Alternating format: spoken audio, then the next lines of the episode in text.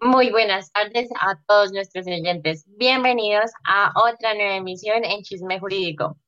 Quiero saludar a mis compañeros de hoy, Cristian Portilla y Julián Esquivel. ¿Cómo se encuentran hoy, muchachos? Hola, Juli. Hola, Camila. Muy bien, gracias.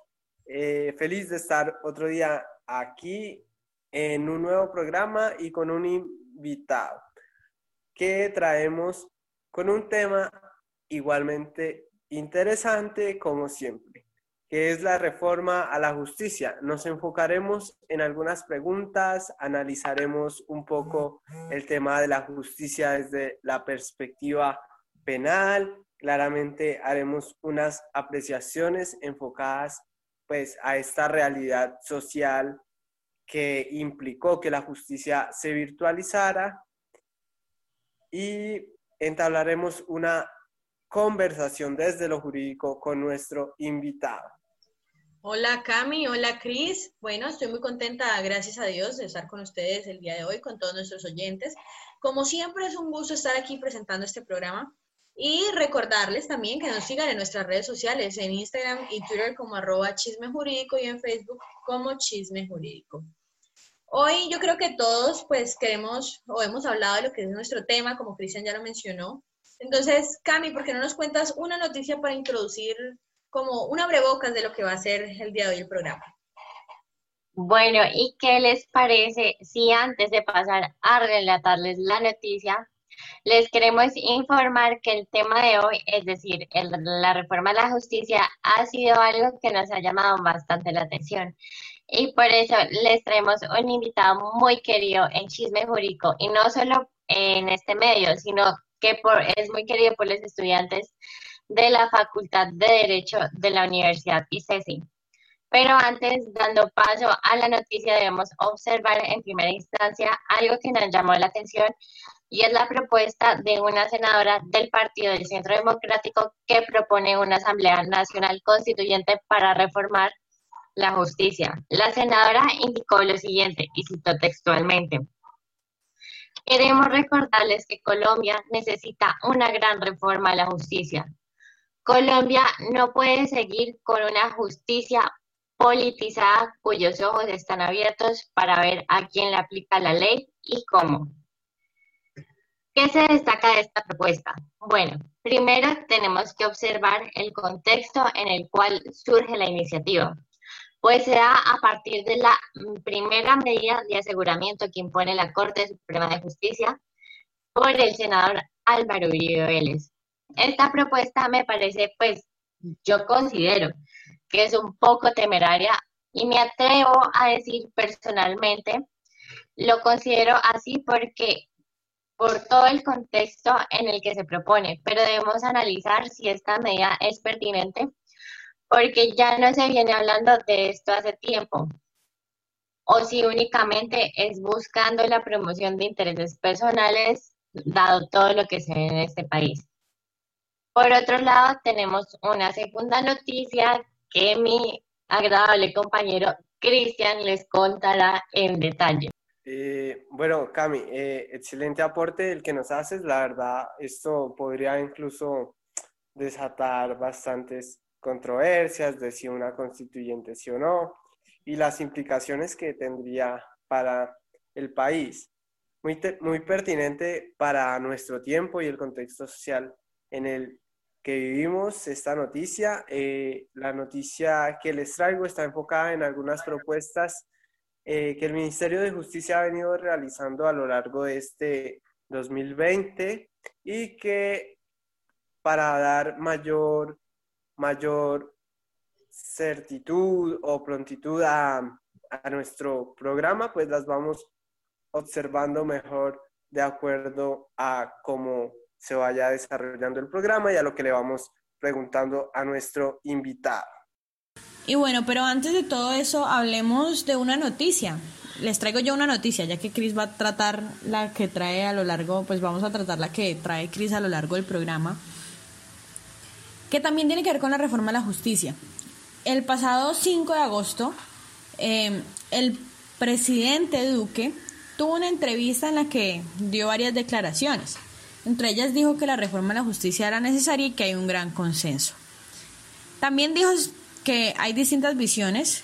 Unos están hablando del acto legislativo de manera rápida y otros están hablando de la ley estatutaria, un proceso constituyente y todo esto. Pero él dice que ese proceso constituyente es un proceso importante que involucra al constituyente primario, pero es un proceso largo. Em, él habló sobre los mecanismos para llevar a cabo esta reforma en una entrevista con la FM, en la que informó y la que, en la que, en la que afirmó que no es un tema de coyuntura, sino que es un tema estructural. Dijo que la reforma a la justicia era necesaria y que la manera como se llevaría a cabo la misma tiene que mirarse con los sectores políticos para conciliar la urgencia de la reforma con la mayor velocidad y el mayor alcance. El jefe de Estado este miércoles concedió la entrevista a la emisora, la FM, como lo dijimos, y subrayó que además hay un gran consenso en sectores políticos, partidos, en la academia y en muchas personas pertenecientes a la rama judicial que han expresado que se requiere una reforma para la justicia que corrija las fallas. Además dijo que, como ya lo mencionamos, que era un tema netamente estructural y que no era de coyuntura. Y recordó que en su discurso del 20 de julio, cuando instaló las sesiones ordinarias del Congreso, dijo que espera que esa legislatura colombiana, que espera que en esa legislatura Colombia pueda avanzar hacia una reforma a la justicia. También señaló que el país ha tenido varios intentos fallidos de reforma durante la última década, pero sin lugar a dudas, más allá de lo que sucede actualmente en el país, se requiere corregir esas fallas y se requiere para hacer una justicia más cercana al ciudadano, una justicia que le dé al ciudadano más confianza y más tranquilidad. Con respecto a la posibilidad de una asamblea constituyente, como lo decía de pronto la senadora del Partido Centro Democrático, Paloma Valencia, eh, el mandatario expresó que todas las discusiones desde el punto de vista de vehículos constitucionales son válidas y por supuesto el gobierno ha dicho con claridad que esta reforma es una necesidad para Colombia. Así manifestó que frente al modo de hacer la reforma hay distintas visiones. Unos están hablando de un acto legislativo de manera más rápida, otros están hablando de una ley estatutaria. Un proceso constituyente, además, pues tenemos que recordar que es algo súper importante que involucra al constituyente primario, que como él lo dijo, es un proceso largo por este mismo hecho. Entonces indicó además que se conversará tanto con el Centro Democrático como con otros sectores políticos sobre el mecanismo más eficaz y más veloz. Y por último, enfatizó que la reforma a la justicia ha sido un tema de debate por mucho tiempo en el país y que no tenemos que atribuirle esto a la situación que se vive en este momento ni atribuirlo a, a beneficios personales o, o a situaciones coyunturales como lo que es se vive hoy en día con el expresidente actual senador Álvaro Uribe Vélez. Entonces, pues esta es la, la mm, declaración por parte del gobierno, por parte del presidente. La verdad, em, pues a mi parecer también, como lo dice Camila, toca ver porque se puede prestar para muchas cosas. Primero porque esa es una, un tipo de decisiones muy importantes y como para tomarlos en estos momentos en los que se presenta esta situación, se presenta casualmente eh, la detención preventiva de, del expresidente, se puede llegar a confundir el trasfondo de, de, las propuestas que se dan. Entonces también eh, genera desconfianza en el pueblo, genera desconfianza en las personas porque se puede ver como un aprovechamiento del, del momento y de querer sacar partido de una justicia que les beneficie totalmente. Son las opiniones generales que se tienen al respecto. Y pues no nos, no nos deja como las declaraciones que dan eh, los, los miembros del Partido Centro Democrático, no nos dan mucha mucha una idea muy diferente de acuerdo porque pues se nota se le sienten en sus declaraciones em, más allá de tener el programa con un tinte político se nota en sus declaraciones una clara eh, inclinación a defender la honra de una persona como lo es el expresidente Álvaro Uribe Vélez a toda costa, incluso pues teniendo aún así que deformar y deconstruir y destruir más bien lo que es la justicia y lo que es el sistema jurisdiccional colombiano. Em, esta es mi opinión personal.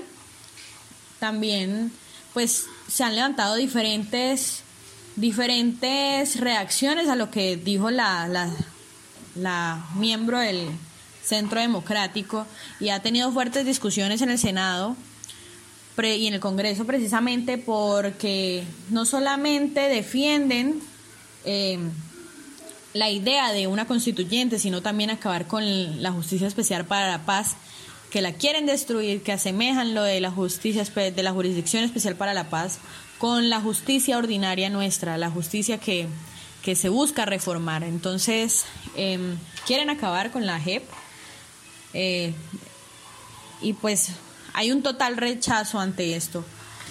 Se debe recordar también que, que pues hay muchas opiniones encontradas. Hay, la prensa en este momento está dando mucho de qué hablar, se habla mucho, se entrevista mucho y se buscan este tipo de comentarios polémicos, claro, para generar opinión en este momento.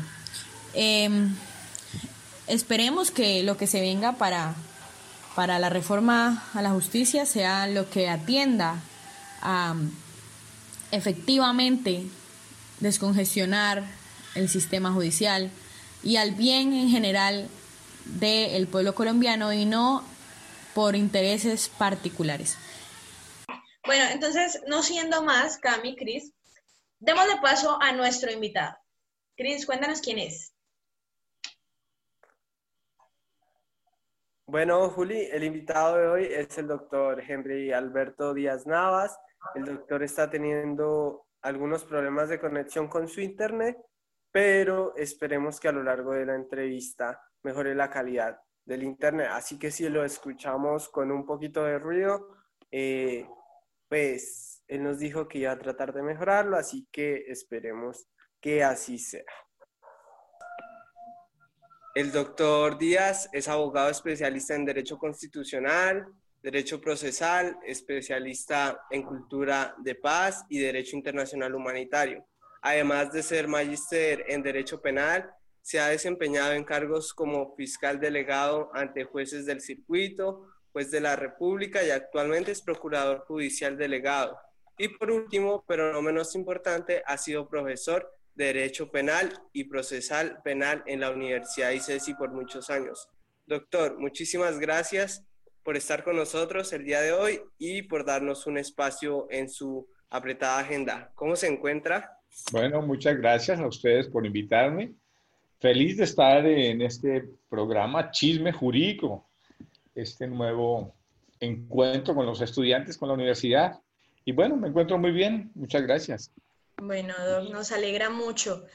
Entrando en materia, queremos hacerte una pregunta que es vital y general para todos nuestros oyentes que apenas están iniciando en el mundo del derecho o que no son abogados, y es que actualmente, eh, ¿cuál es la forma en la que se elige procurador y fiscal general de la nación? Bueno, bien. Mira, el fiscal general de la nación es elegido por la Corte Suprema de Justicia de terna que presenta el presidente de la República. Y el procurador, justamente va a ser elegido por el Congreso de ternas que pasa el Consejo de Estado, la Corte Suprema y el presidente de la República. Bueno, doctor, esta, esta pregunta, pues, es, te la hacemos como modo como de un contexto, porque se ha propuesto bajo la reforma a la justicia que se, que se lleva proponiendo hace muchos años, pero últimamente se propone que se eliminen facultades electorales al Congreso y Senado para que estos altos cargos como el de procurador se elijan por convocatoria pública. Sin embargo, cargos como el de fiscal general sí continuarían escogiéndose pues, de la misma manera. Entonces, a partir de esta propuesta, ¿qué implicaría para el Ministerio Público que el procurador sea escogido por medio de convocatoria pública? Bueno, por convocatoria pública. Lo que sucede es que, eh, eh, mira, allí es donde está fallando la estructura del Estado social y democrático, democrático de hecho.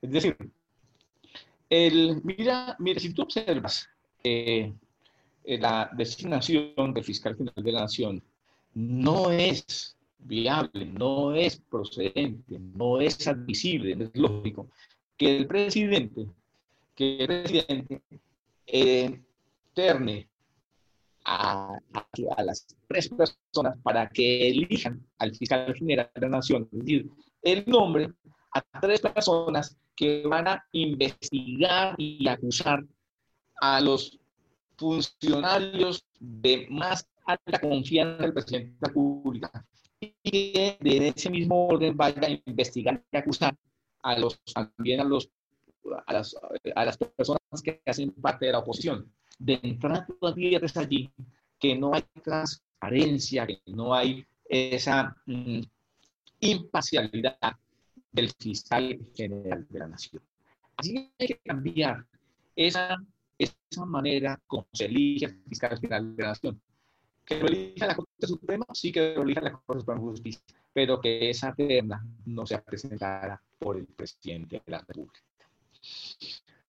Eh, ahora en lo que tú mencionas, la, el procurador, el procurador, digamos que la fuente, digamos que este cargo que, que eh, va a, y tiene tres funciones fundamentales, el procurador general de naciones, la garantía de los derechos humanos, derechos humanos, del orden jurídico y del patrimonio público, fundamentalmente. Pues mm, uno se elige entonces una terna, la pasa el presidente, la pasa o no una, una persona elegida por la Corte Suprema de Justicia, otro por el Consejo de Estado y otro por el Presidente de la República.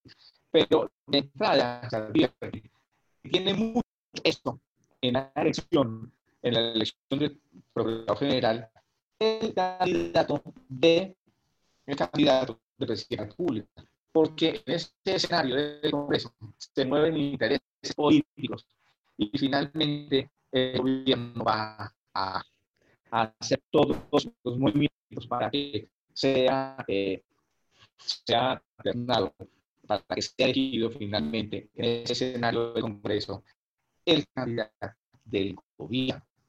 Y también, imagínate, igual sucede con el fiscal general, porque va, se va a iniciar todas las investigaciones para los, digamos, los, los funcionarios más ligados del presidente, pero también se va a investigar a la oposición. Entonces, allí también, igual que en, el, la nación, no hay esa transparencia y esa de, los, de las investigaciones y las sanciones que eventualmente que poner el procurador general de la nación. Es decir, en eso de, la, de las decisiones, tanto de fiscalía como de procuraduría, no hay solo que ser, sino que ser hacer. Digamos, esos son los dos eh, elementos que integran la imparcialidad. Es no solo ser, sino parecer ser. Y si no se parece ser, pues por más que la decisión de hecho, se afecta sin duda la Estamos teniendo un par de problemas para escucharte, pero vamos a hacer como una especie de, de resumen de lo que nos acabas de decir, ¿cierto? Eh, por parte lo del fiscal general de la Nación, tú nos dices que no es, no es procedente que sea el presidente quien, quien dé las ternas para elegir el fiscal general de la Nación. Entonces, más bien es como un problema de intereses que se puede, se puede incluso eh, llegar a cuestionar ese tipo de cosas, lo que tú nos dices, ¿cierto?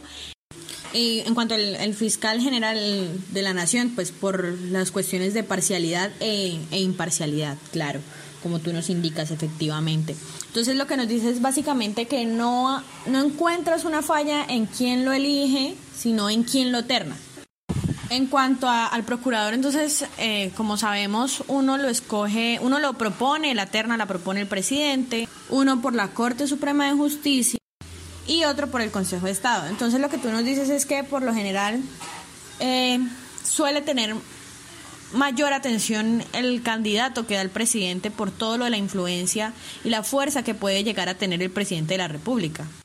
Por toda la cuestión de los intereses políticos y lo que tú nos mencionas, ¿cierto? Y el todo es una cuestión de imparcialidad, tanto para el rol del fiscal general de la nación como para el procurador. Entonces, pues, em, lamentablemente tenemos este tipo de problemas un poquito técnicos con el Internet. Entonces, eh, con la conexión, que de pronto no se alcanza a escuchar perfectamente, pero esa es básicamente la idea que nos plantea, doctor, ¿cierto? Sí, doctor. Claro, eso, eso implicaría, pues, más que todo como poner en duda la institucionalidad que, y, y también poner en riesgo la, la autonomía que el fiscal general debería tener respecto del Ejecutivo y más teniendo en cuenta que la Fiscalía pertenece a la rama judicial. Entonces, podríamos concluir que desde su punto de vista, eh, podría decirse que una mejor aplicación de, de, la elección de la terna podría ser por, por, por convocatoria pública.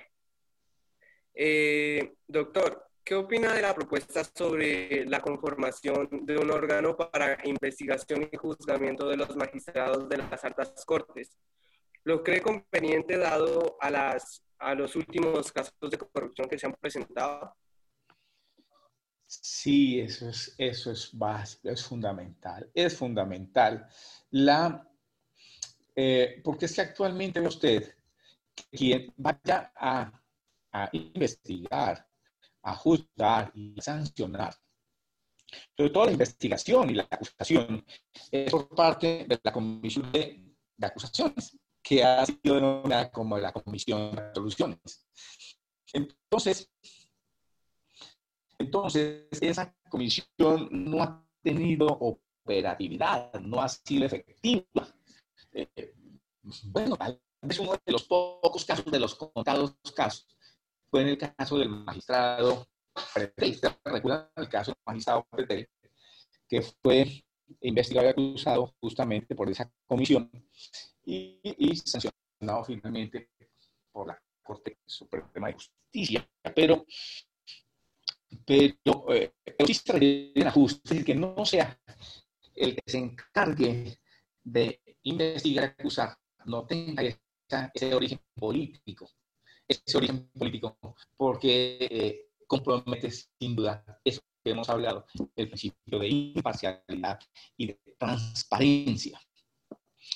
Entonces, sí se requiere que haya una nueva estructura. En realidad, no, no, no, no, no puedo pensar cuál sería eh, la, eh, lo ideal y la conformación especie de supercorte que se encargue de eh, investigar y juzgar y sancionar a los, magistrados de las altas cortes, ahora, con ocasión de los que ustedes conocen en los medios, se han denominado los carteles de la toga, cantidad de situaciones que sin duda desprestigian el buen nombre y la confianza que debe tener la ciudadanía, la sociedad en quienes administran justicia.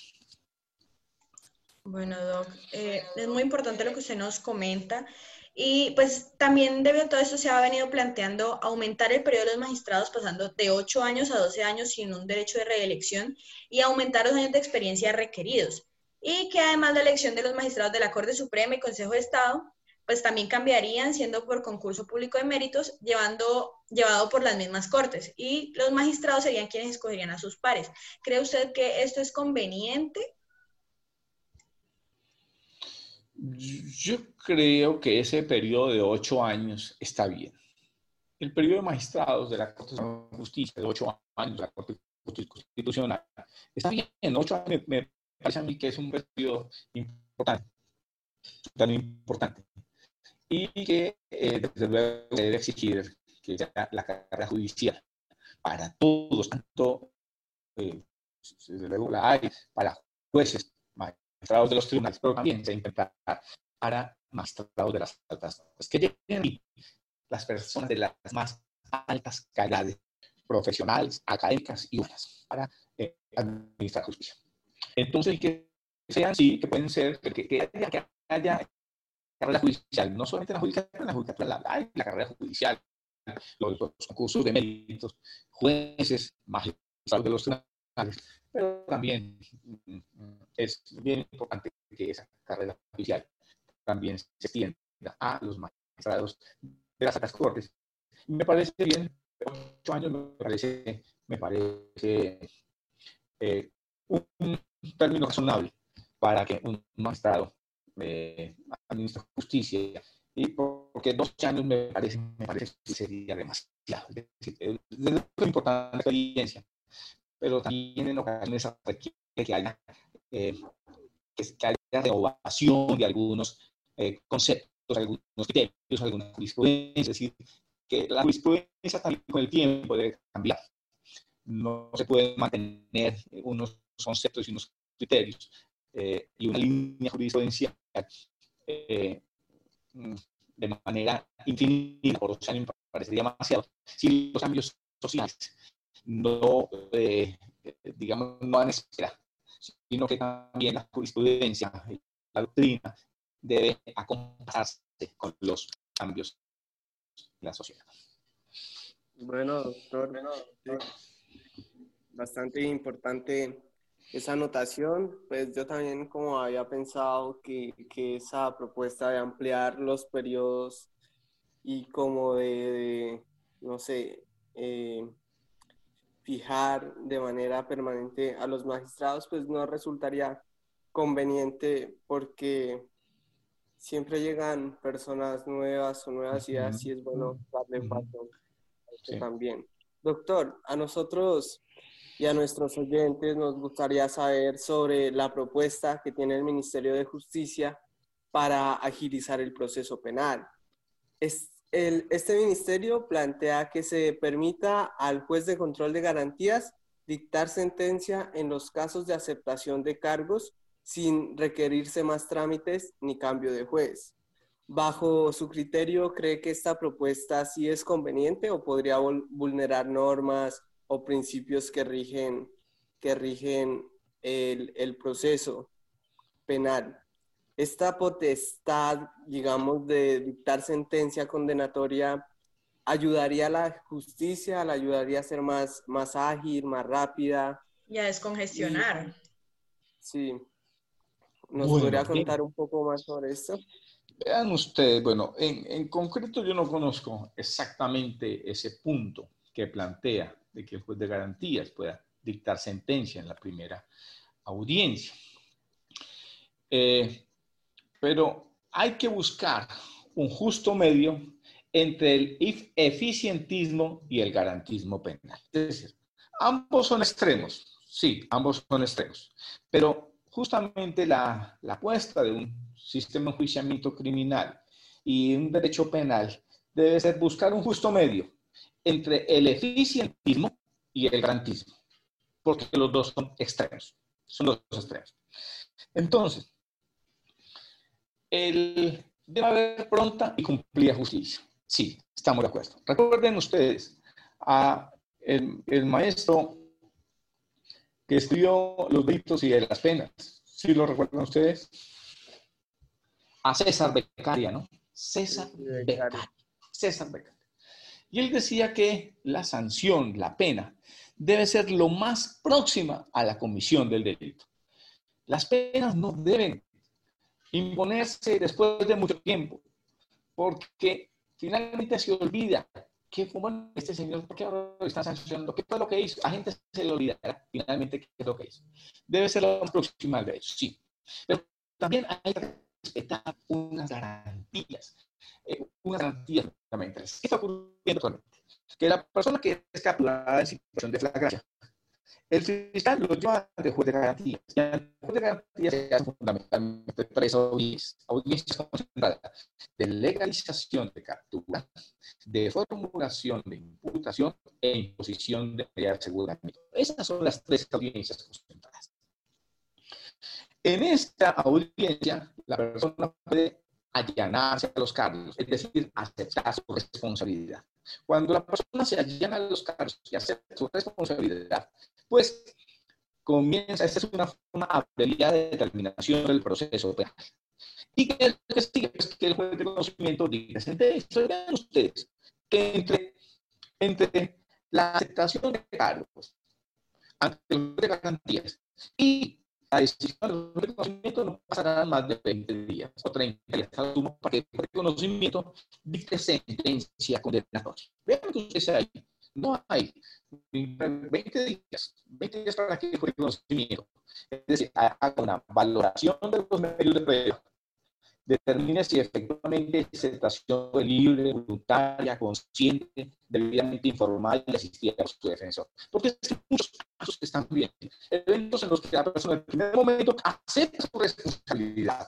Si los medios de prueba no coadyuvan esa responsabilidad, entonces allí está por medio la presunción de inocencia. Entonces, si se profiere una sentencia de condena en los eventos de flagrancia, por el evento de la flagrancia. La flagrancia no siempre es sinónimo de responsabilidad. La flagrancia es sinónimo de tipicidad o antijubilidad o de culpabilidad, pero no siempre es sinónimo de responsabilidad. Una persona puede ser sorprendida en flagrancia apoderándose de, de una visita, pero resulta que estaba por medio de la vida de un hijo hay una causal de justificación. Entonces, vean ustedes que las personas una situación de flagrancia se llevan al juez de garantías, pero esta persona tiene derecho a decir, yo lo hice al amparo de una causa de justificación de esta necesidad. Si eso no se exprime allí y le sentencia, pues es terrible injusticia cometido, porque quien no ve al amparo de una causa de justificación como es el estado de necesidad, no es responsable. Entonces creo que la precipitud de la sentencia puede conllevar hasta haya verdadera justicia. Y todo con el, con el ánimo, con la intención, con el propósito de que haya celeridad. celeridad. No, yo creo que actualmente, como está funcionando, me parece que está bien. Donde uno es el, uno es el juez de garantías y otro juez de conocimiento, esa esa separación del juez de garantía y de conocimiento es importante y es fundamental en un sistema de enjuiciamiento criminal de corte acusatorio. Es decir, que el mismo juez, donde se le realiza la captura, se formula la imputación, ese mismo juez no puede ser el mismo que proviene la sentencia, sino que haya dos jueces. Eso es natural al sistema acusatorio. Hay de garantías y un juez de conocimiento. Que esas dos funciones no se pueden unir y vean ustedes en la práctica funciona. Un juez de garantías que realiza esas audiencias se acepta su responsabilidad en los delitos, obviamente, que son susceptibles de aceptación y rebaja y a los 20 25 días el juez de conocimiento hace una valoración de los medios de prueba eh, una determinación si la aceptación es libre, voluntaria, consciente, informado, y si hay una, eh, el principio de legalidad, tanto el derecho como de la y sentencia. No hay ninguna congestión. Porque en 20, 25 días ya hay sentencia de condena debidamente ejecutorial. Entonces, allí creo que no hay congestión. Aquí no ha habido congestión, no. La congestión se ha dado es justamente porque no se han utilizado las formas abreviadas de terminación del proceso penal. Es decir, como que cada día hay más, hay, hay obstáculos, digamos, hay situaciones que impiden que esa forma abreviada sea la que por excelencia premia. Es decir, un proceso penal o el sistema de enjuiciamiento criminal de corte acusatorio, lo, lo normal es que un proceso termine de manera normal. Es decir, bajo este sistema, lo normal es que un proceso termine de manera abreviada, que se utilice la aceptación de cargos, que la evidencia sea tan contundente de la fiscalía que la persona no tenga otro camino sino el de aceptar su responsabilidad. Esa aceptación, esa forma abreviada, debe ser lo normal en un proceso penal. Lo anormal es que un proceso penal eh, eh, vaya a través de todas las etapas del proceso penal, indagación, investigación, juicio, acusación, preparatoria, audiencia juicio oral, anuncio del sentido de fallo, fallo, eso sí congestiona la administración de justicia. Desde el nuevo sistema, recuerden ustedes, está pensado para que en un 80% de los casos terminen de manera abreviada y solamente el 20% de los casos sí sea a través del proceso ordinario. Si esto no se da de esa manera, si los sistemas colapsan o los sistemas se congestionan. Entonces, esa sería la mejor. Obviamente que el fin no justifica los medios, es decir, no se puede administrar justicia de cualquier manera. No se pueden llegar a, a preacuerdos que desprestigien a la administración de justicia.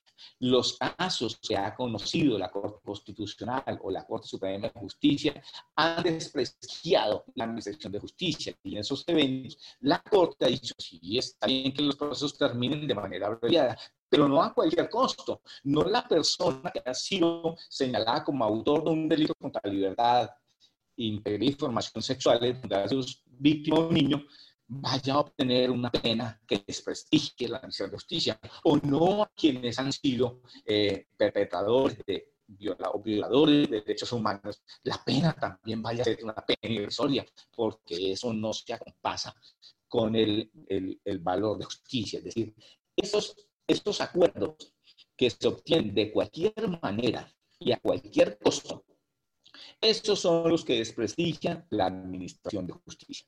Pues de allí la importancia de que el juez, cuando el fiscal le presenta el preacuerdo para su aprobación, lo primero que debe pensar es si ese preacuerdo no desprestigia a la administración de justicia. Si desprestigia a la administración de justicia, no lo puede aprobar.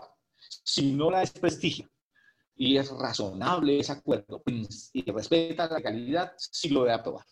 Entonces, los últimos pronunciamientos de la Corte Suprema han ido en que, en que, hombre, el preacuerdo no se puede utilizar de cualquier manera. El fin no justifica los medios.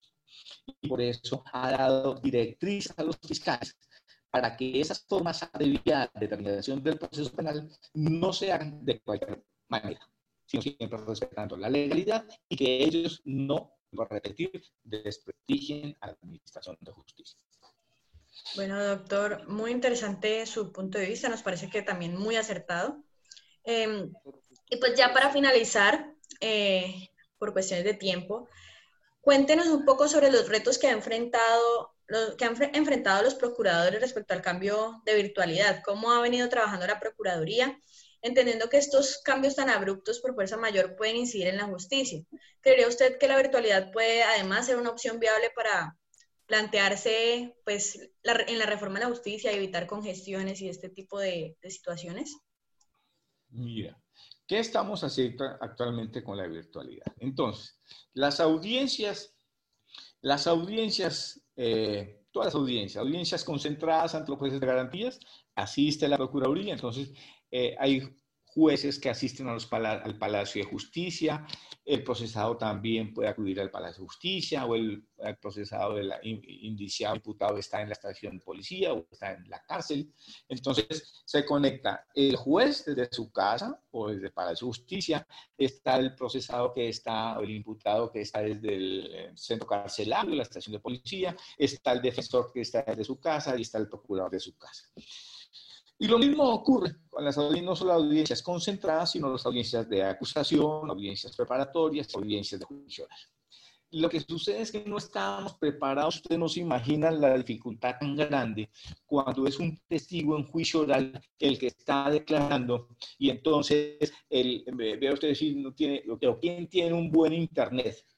Eh, te estoy hablando de una población, un pueblito, eh, donde difícilmente llega el Internet, te estoy hablando en muchos sectores de la ciudad donde la persona pues no tiene un, un carece de un Internet que le permita conectarse, que el juez entienda perfectamente qué es lo que está hablando, o, al procesado, o quien está haciendo las preguntas, y, o el testigo cómo está respondiendo las preguntas, si, eh, si está mintiendo, o quién le está ayudando por allí cerquita, le está diciendo qué es lo que tiene que decir, o qué documentos está viendo allí ese control ha sido difícil y complicado. Entonces, los procuradores, sí estamos allí, estamos en las audiencias, pero hay una serie de limitaciones, de restricciones que se presentan en el desarrollo de las audiencias.